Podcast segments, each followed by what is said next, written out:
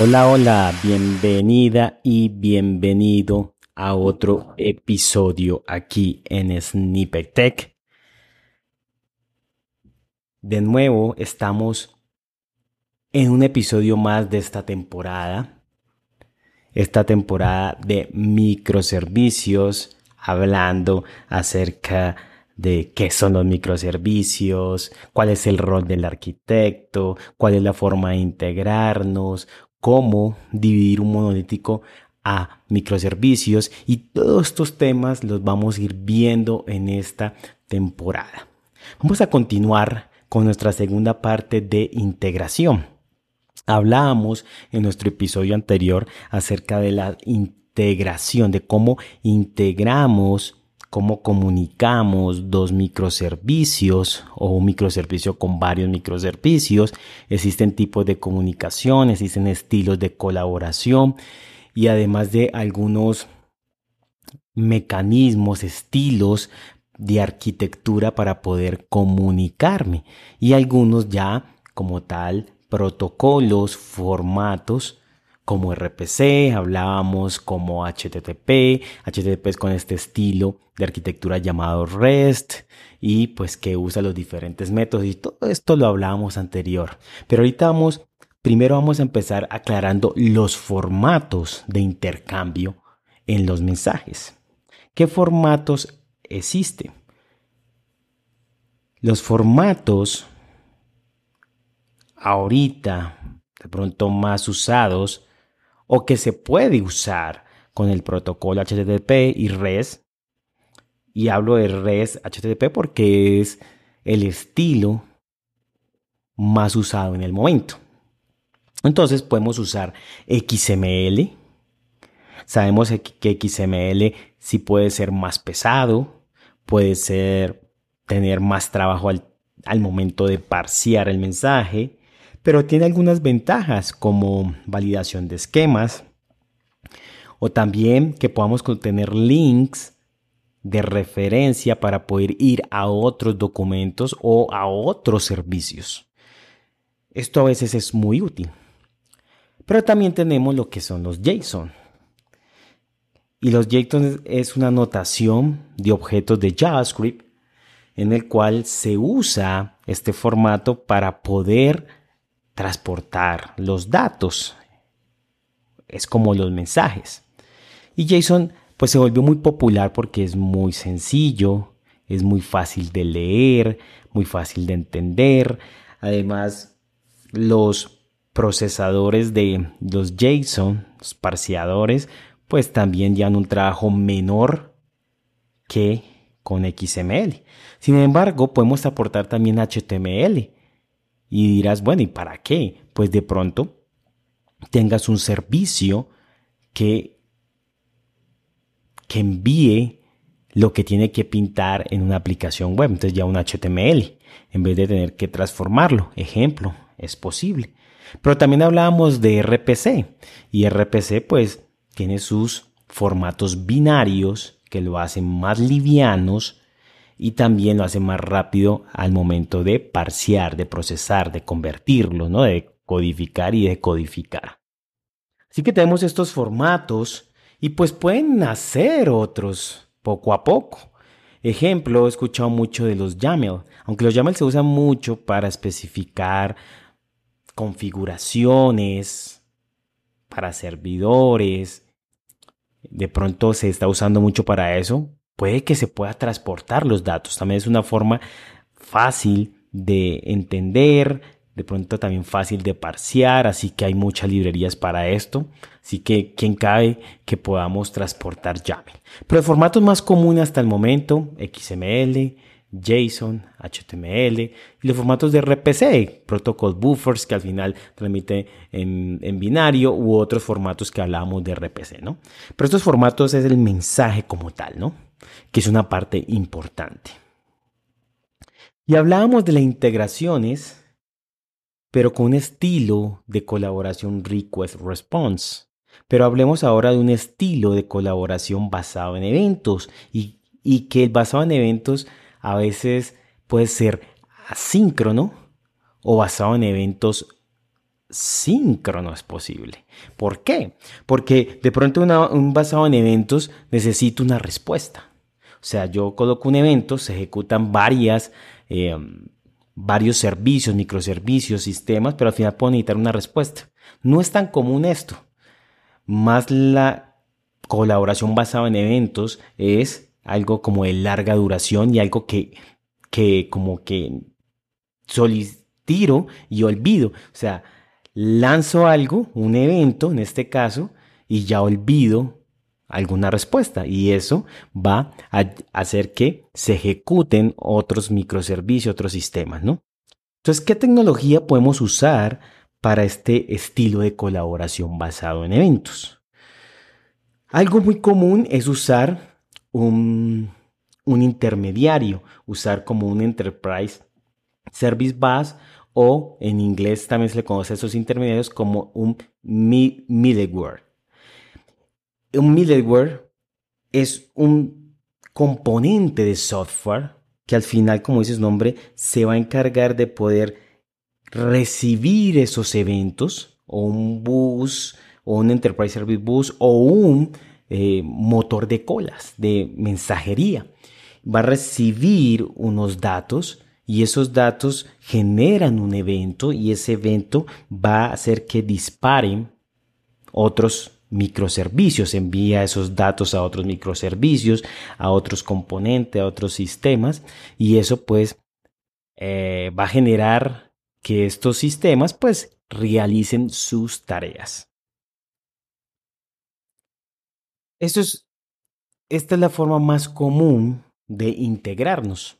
Ahora, también ahora hay muchas formas de generar ese evento, no simplemente con estos intermediarios o esta cola de mensajería, sino que también, ejemplo, las tecnologías en la nube están haciendo que cuando subas un archivo o cuando cambies un documento en la base de datos o cuando alguien se, se autentica o alguien crea una cuenta, en estos servicios de la plataforma de las nubes, pues pueden generar un evento. Lógico que al, abajo usan estas tecnologías de enviar un mensaje a una cola y, al, enviar el mensaje a la cola, pues puede disparar diferentes microservicios, componentes o sistemas.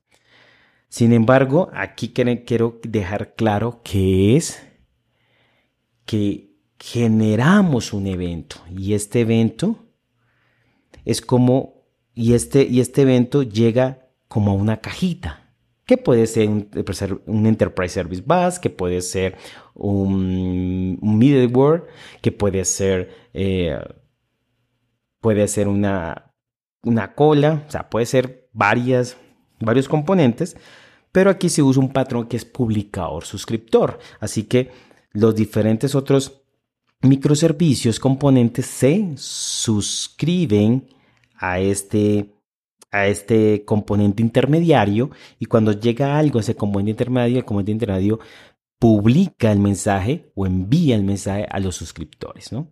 Es una forma muy eh, desacoplada de comunicarnos. Así que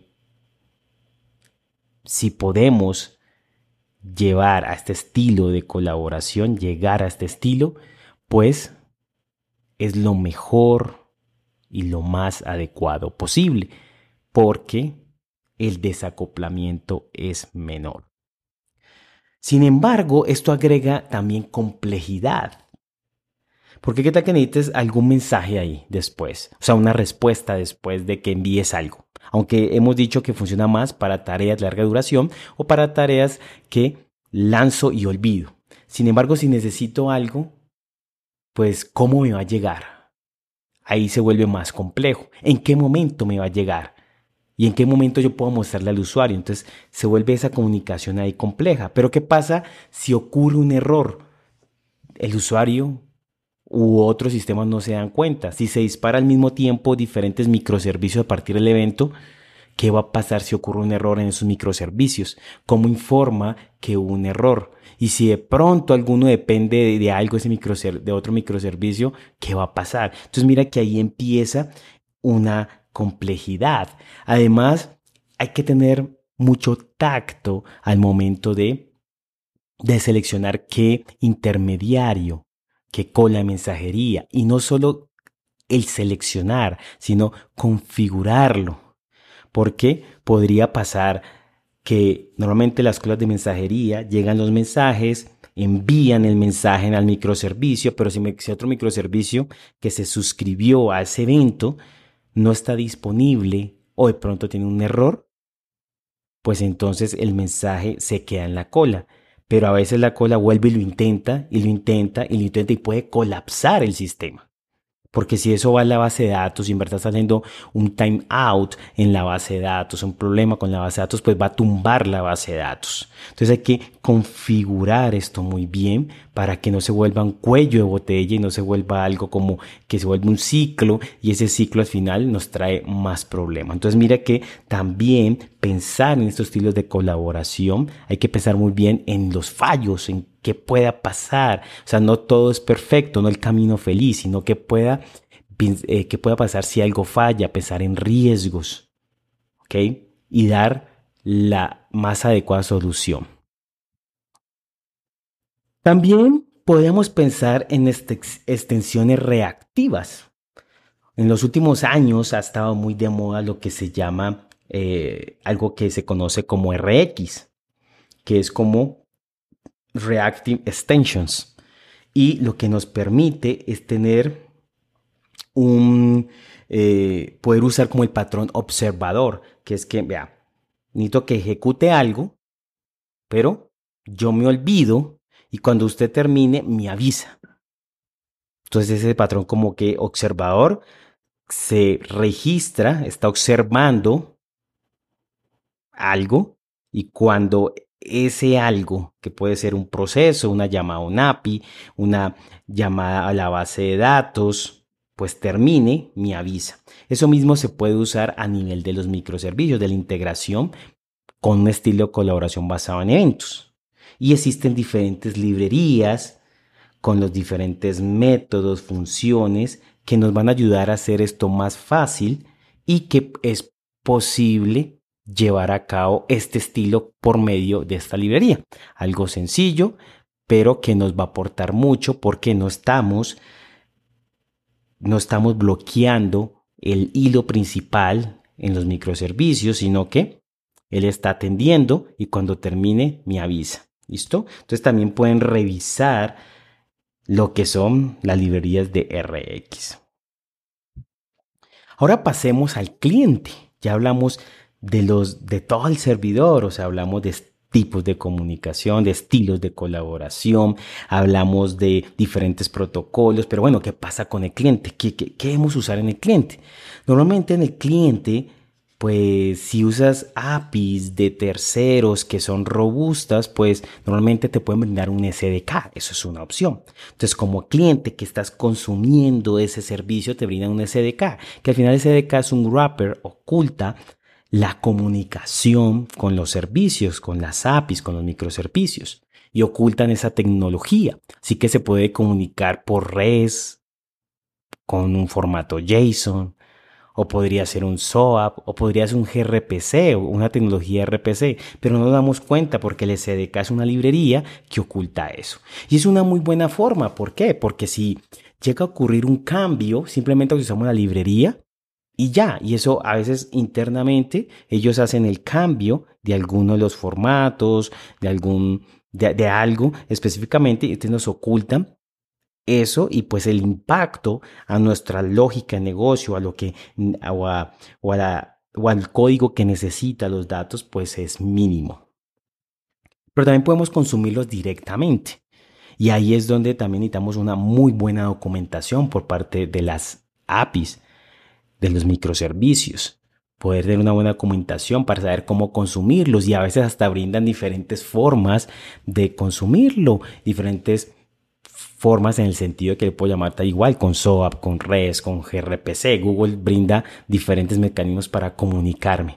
Así que lo que hay que ver es, bueno, ¿qué es si este SDK? Yo diría que usemos SDK. Si hay que llamarlo directamente, ¿qué librería es la más adecuada que me permita ser flexible, que no sea rígida en el sentido en que si el servicio me, retorna sin una entidad y esa entidad, digamos, es, la, persona y la persona tiene cinco atributos, yo necesito tres, pues simplemente en, en el cliente, gracias a la librería, puedo definir que necesito tres y esos tres son los que yo puedo usar en mi aplicación cliente pero hay unas librerías que son rígidas, que si lleva 5 y yo solo tengo 3, pues me va a salir error. Y ahí pues no voy a tener esa, esa, esa, flexibilidad, esa flexibilidad y esa evolución en el cual si la API evoluciona, yo puedo seguir usándola sin tener que cambiar mi cliente. Entonces hay que tener mucho cuidado en qué, en qué librería usar para poder consumir los servicios. Así que atento a eso. Ahora, también puede pasar que sí o sí necesitamos un cambio en la API y ese cambio pueda generar incompatibilidad con versiones actuales o anteriores. Eso puede pasar. Eso lo podemos llamar como backward o forward compatibility o compatibilidad hacia atrás o hacia adelante. Creo que más se puede hablar sobre compatibilidad hacia atrás, o sea, los clientes que ya existen y hago un cambio en mi microservicio, en mi API, pues esa integración puede tener problemas. Y el cliente tendría que volver a generar el cliente, a volver a, a generar esa integración. Entonces, ¿Qué debemos hacer ahí? Podemos pensar en lo que es el versionamiento. Pero antes de pensar en versionar ese microservicio, esa API, esa interfase, pues primero debemos de poder prolongar lo más posible nuestra, nuestro cambio para que el cliente no tenga que cambiar. ¿Y cómo podemos hacer eso? Intentando que internamente, pues nuestro proceso va a cambiar, pero que la interfase no cambie. O sea, tratar de que la interfase no cambie lo más posible. Ah, que es que necesitamos mejorar algún rendimiento o, o el proceso de compras cambió. Bueno, podemos hacer lo posible internamente del microservicio de cambiar el proceso, de mejorarlo, de ir a otros APIs, pero que el cliente pero que el cliente y por medio de la interfaz no cambie. Así evitamos esos, esos cambios. Lo otro es pensar en, bueno, necesitamos cambiar la interfase, sí o sí, podemos dejar los campos actuales. Y si necesitamos nuevos, pues podemos nuevos. Ahí no habría casi problema, entre comillas, porque si es campos nuevos, y no son obligatorios, pues el cliente no tiene que cambiar. Pero vamos a tener problemas si tenemos que borrar un campo. O si agregamos un campo y es obligatorio. O si borramos un endpoint. O si cambiamos un nombre. O sea, ahí vamos a tener un gran impacto, ¿no? Entonces tenemos que pensar en qué puedo hacer para no tener que cambiar la interfase. Y lógico, tener unas muy buenas pruebas sea, unas pruebas de integración correctas.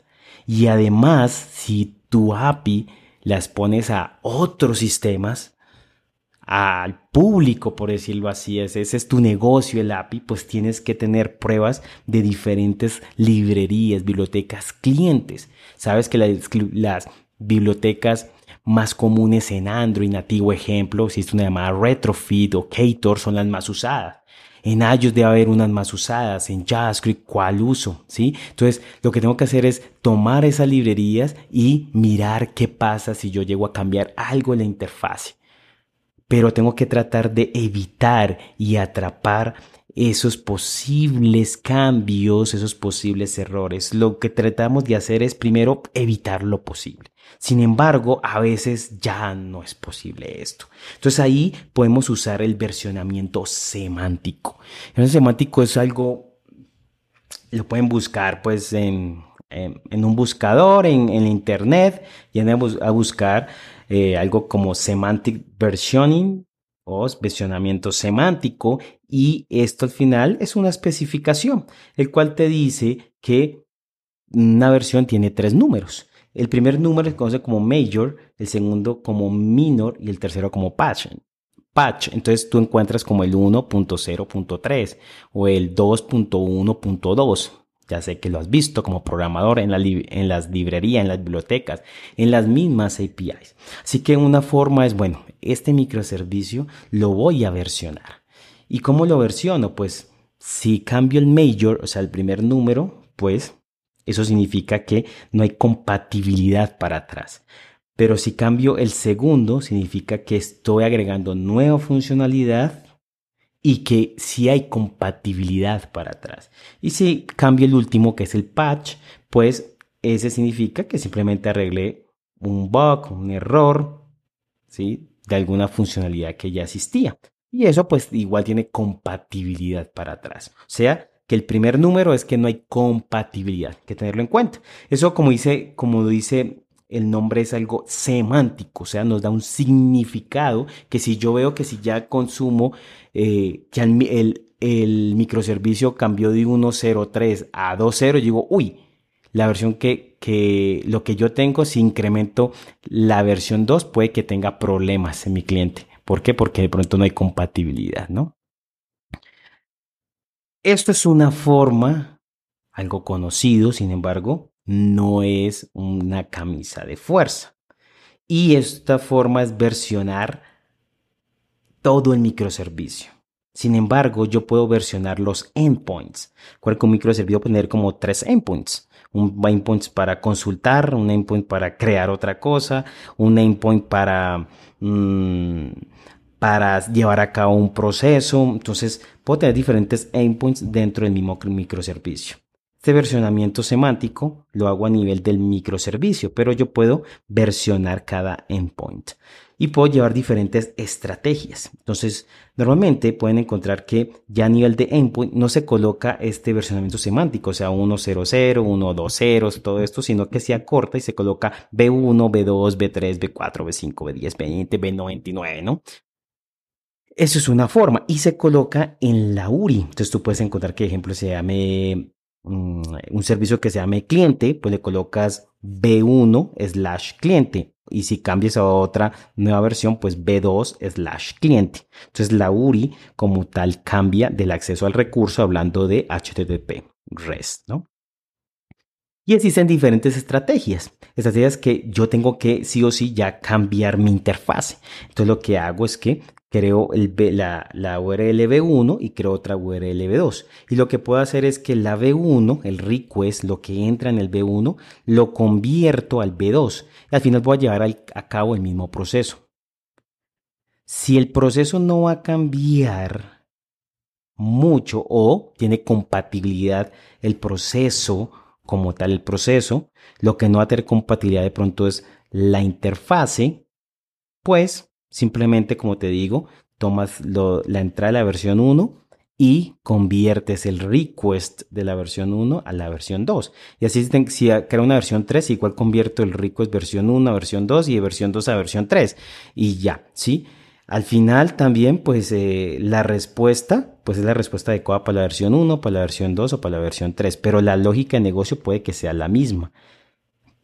Sin embargo, a veces no, a veces cambiamos todo el proceso y ahí tenemos que tener mucho cuidado en el sentido en que si cambiamos todo el proceso, pues puede que se rompa el módulo completo de, de la aplicación como tal, ¿no? Entonces, ahí lo que podemos hacer es crear la versión 2, pero yo lo mejor que hago es que todo el código relacionado a esa versión 2 lo hago nuevo. O sea, no trato de reutilizar lo que usaba la versión 1. El proceso cambió y de pronto puedes pensar, ah, pero puedo reutilizar algunos métodos. Pero es mejor porque al momento en que ya la versión 1 ya que eh, ya que ya que, que, ya no ya no se mantiene y se le llama como deprecated y pues ya esté obsoleta, pues yo borro todo lo que tenga la versión 1 y así ya quedó la versión 2. Pero si no, me toca mirar, ah, bueno, si este utiliza este método, pues voy a dejar este. Y si este utiliza, la versión 2 utiliza otro, otro método, la versión 1, pues lo dejo. Y si usa alguna línea de código, pues voy a... Entonces se vuelve confuso en qué dejo y qué no y puedo, y puedo ocasionar problemas, errores. Entonces mejor borro, hago una versión 2. Si no es compatible el proceso, pues hago todo desde cero y la versión 1, pues borro todo su código. Eso es una forma, como yo lo hago, ya tú puedes analizar, investigar más. Pero ahí la versión 1, versión 2, versión 3, tienes que darles un tiempo a esas versiones anteriores y decir, esta versión 1 va a estar disponible por tres meses y ya tres meses va a estar de, deprecated o va a estar obsoleta o colocas el aviso desde antes para que el cliente sepa que tiene que cambiar porque la interfaz cambió, o sea, cambió algo ahí. Y ya luego de 3, 4 meses, pues tú también con tus herramientas de observabilidad, que después vamos a, hablar de eso, pues ves cuántos clientes están consumiendo o no. Puedes hacer también tráfico, enrutamiento. Bueno, hay diferentes técnicas, pero al final vas a tener que borrar esas anteriores versiones, ¿no? Para no, ya no darle más mantenibilidad. Hay otra forma de versionar ya más, creo yo, más, no avanzada, sino que me parece más compleja para mí. Y de pronto la usan compañías grandes, sé que Netflix la usa, y es que por cada cambiecito que yo quiera en mi endpoint, pues genero una versión. Así sea arreglar un bug, así sea no cambiar la interfase. O sea, eso es lo, más crítico. Así no sea cambiar la interfase, yo voy a generar una, una nueva versión. Pues para mí eso es más compleja la mantenibilidad. También pues se vuelve más difícil de al final de ir eliminando versiones, de mantenerlas. O sea, para mí eso es complejo, pero es una forma de tener versiones de servicios como concurrentes, múltiples versiones. Y pues al, si al final la interfaz no cambia, de todos modos yo genero múltiples versiones. Creo que mm, pues habría que leerlo más, profundizar más acerca de esta forma para ver de pronto cuál, en qué ocasión, en qué caso de uso podría llevarse a cabo. Esa es una forma de versionar. Ahora hablemos de cómo integramos con interfaces de usuario. Entonces, al final estos servicios, estos microservicios, pues van a exponer información, funcionalidades, van a exponer recursos él lo va a consumir una interfaz de usuario, o sea, una pantalla de una aplicación web o de una aplicación móvil, Android, iOS o las diferentes tecnologías que existe, un televisor, puede consumir un microservicio. ¿Y cómo hacemos la forma más fácil para que ellos lo consuman? Pensando que todos estos clientes tienen restricciones hace restricciones de, de experiencia de usuario, restricciones de la tecnología, restricciones, cuando digo experiencia de usuario, que es, digamos, que hacer un clic derecho es muy sencillo en una aplicación web, pero hacer un clic derecho en una aplicación móvil es más difícil.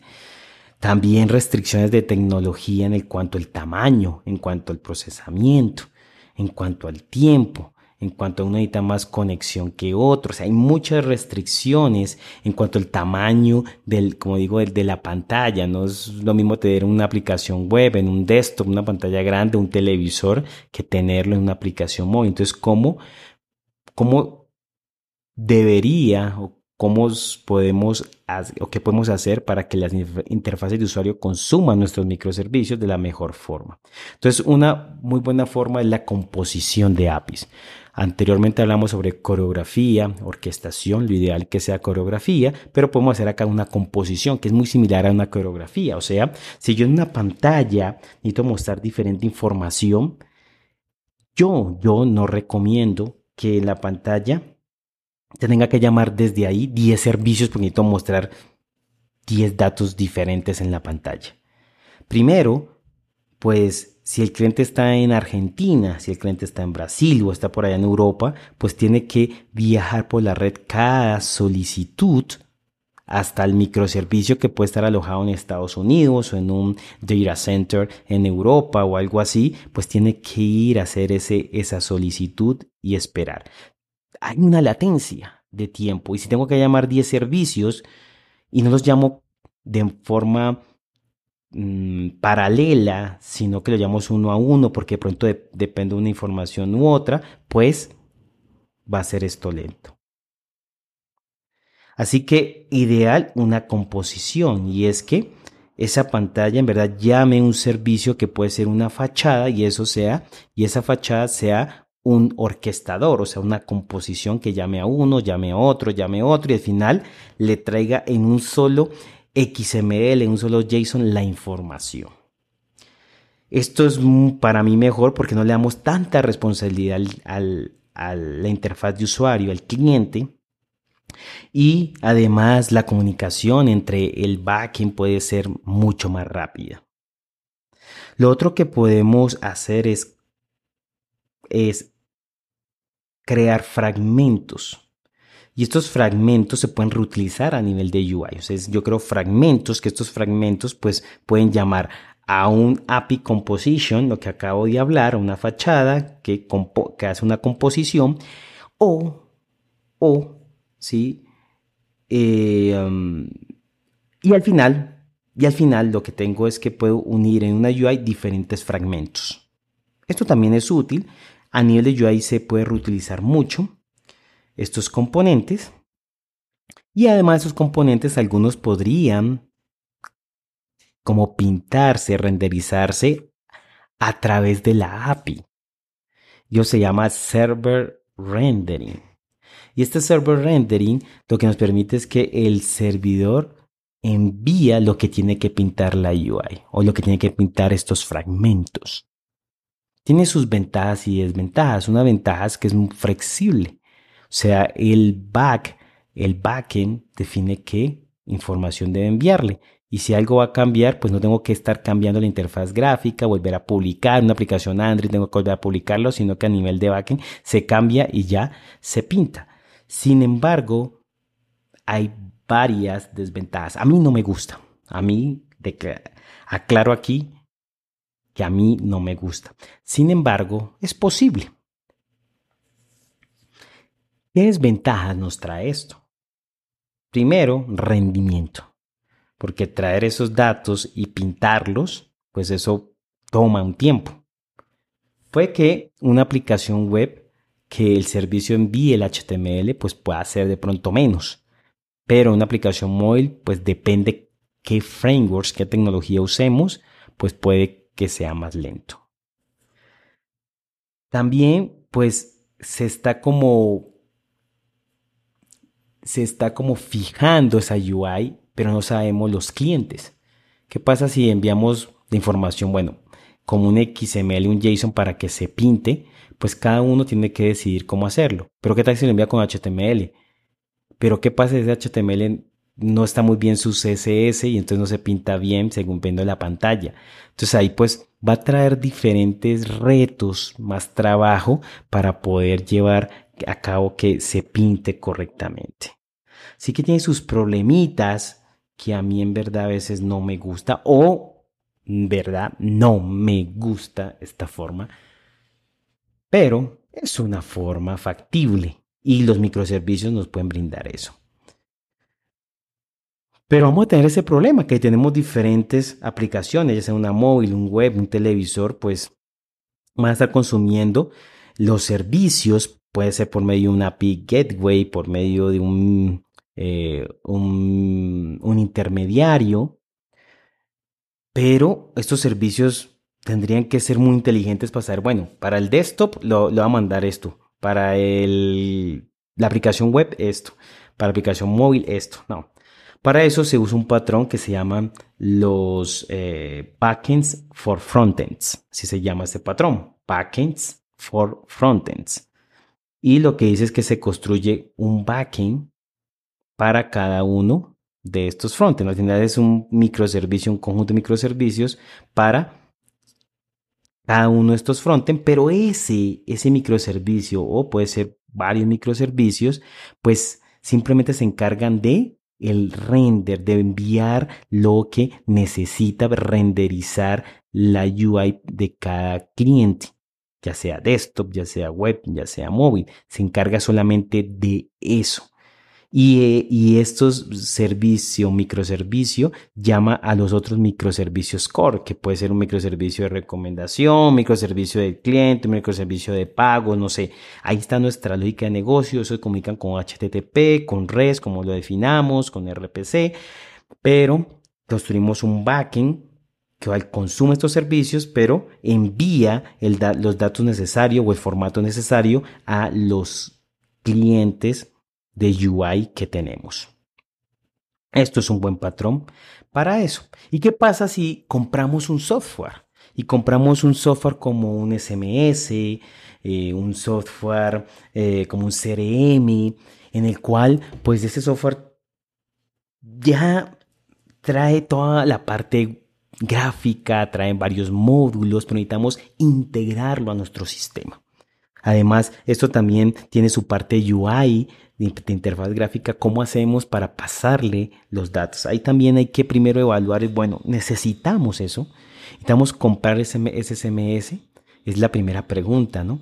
Segundo, necesitamos, escojamos el mejor, el que, el que tenga los mejores mecanismos de integración. A veces algunos son muy cerrados, no se integran de un, con una forma sencilla o se integran de una forma muy arcaica como la base de datos con archivos o usan un protocolo propio, no busquemos la herramienta más idónea con los mejores sistemas de integración, con las mejores prácticas, con los estándares o los estilos más adecuados del momento. Luego de eso es bueno. ¿Cómo nos vamos a integrar con este, este sistema?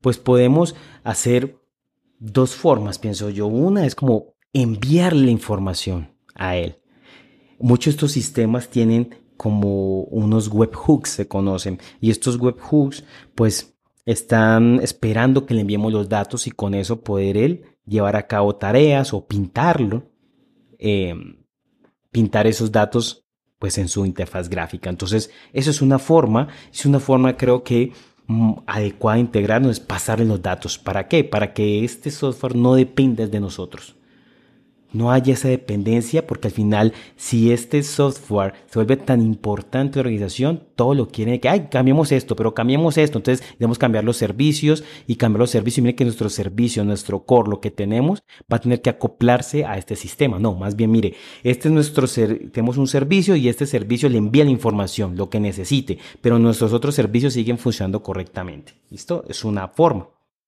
Y lo otro es crear fachadas crear fachadas para que estos CRMs, estos sistemas que hemos comprado, pasen por la fachada y la fachada lleguen a nuestros servicios y no haya un acoplamiento directo. Entonces la fachada puede enviar la información con los protocolos que necesite estos sistemas, estos CRMs, estos CMS, envíe la información con el formato que requiere, pero al final él va a llamar a nuestros microservicios en el cual lo tenemos estandarizados con HTTP REST, ejemplo, y con JSON. Así que no necesitamos acoplarnos a estos sistemas y esto es importante cuando nos integramos a sistemas de terceros. Estoy hablando de un CRM, estoy hablando de un CMS, pero también puede ser otro sistema X que nos estamos integrando. Construir fachadas o enviarle información a un webhook es a un webhook puede ser la mejor forma. Bueno, con esto terminamos este segunda parte, esta segunda parte de las integraciones. Así que en estos dos episodios hablamos de una información muy interesante, muy relevante los microservicios. Es cómo integrarnos. Existen diferentes tipos de comunicación, asíncrono, síncrono, que existen estilos de colaboración, request response, basado en eventos, que podemos crear complejos procesos usando orquestación, usando coreografía, que podemos usar diferentes tecnologías de integración como es RPC, como es estilos como, como REST, con protocolos como HTTP, tenemos diferentes tipos de formatos, tipos de mensaje, como lo es JSON, XML, los binarios, protocol buffers, HTML también puede ser. Cómo nos podemos integrar con sistemas response síncronos o asíncronos o sistemas basados en eventos que podemos usar.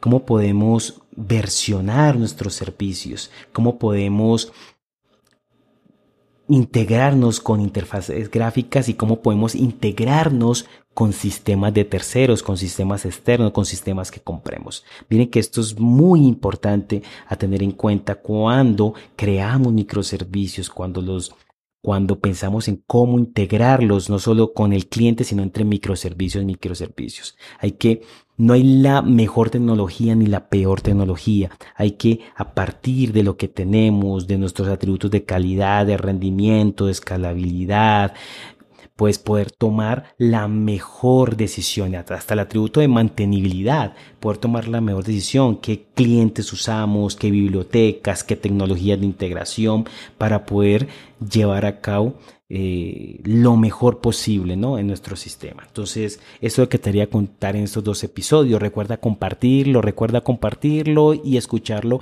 en los diferentes medios, Spotify, Google Podcast, Apple Podcast. Y nos vemos en otro episodio. Chao, chao.